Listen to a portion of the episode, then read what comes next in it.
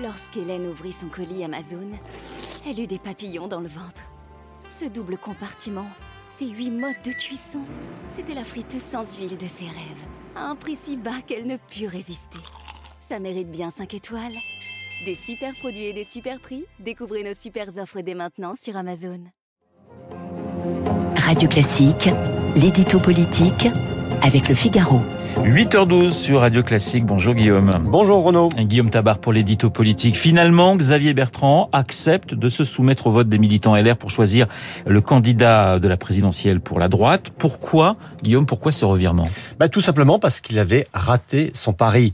Son pari, c'était de s'imposer comme candidat naturel de la droite en refusant la primaire, en refusant tout vote de départage avec d'autres et en espérant que son avance dans les sondages suffisent à entraîner le retrait de Valérie Pécresse et de Michel Barnier. Eh bien, ça ne s'est pas passé comme prévu. S'il a obtenu de Christian Jacob qu'il torpille la primaire ouverte, il n'a pas obtenu de Pécresse et de Barnier qu'il s'efface à son profit.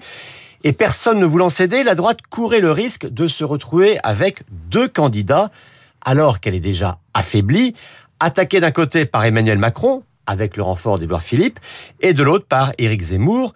Et dès lors qu'un vote avait été accepté par les militants, eh bien, Xavier Bertrand se serait vu attribuer la responsabilité de la division.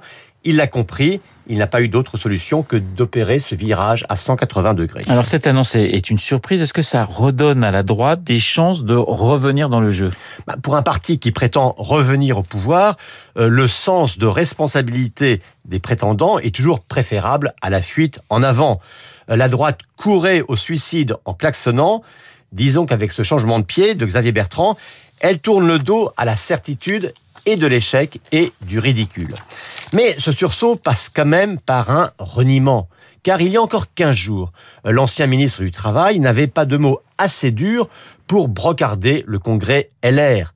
La présidentielle est une élection à deux tours et pas à quatre tours, répétait-il dans le Figaro, en ajoutant la primaire a été écartée, ça n'est pas pour en faire une sous une forme déguisée. Eh bien, c'est cette primaire sous une forme déguisée qu'il accepte aujourd'hui. Certes, faire de la politique, c'est s'adapter aux circonstances, c'est accepter de bouger. Mais pourquoi alors avoir eu des mots définitifs? Et comment surtout redorer le blason de la parole politique quand on est capable de défendre avec le même aplomb deux positions aussi opposées. Alors Guillaume, maintenant qu'il accepte ce vote interne à LR, Xavier Bertrand peut-il remporter la mise? Ça, on le saura le 4 décembre et tous ceux qui font aujourd'hui des pronostics euh, ne connaissent pas la réalité du corps électoral.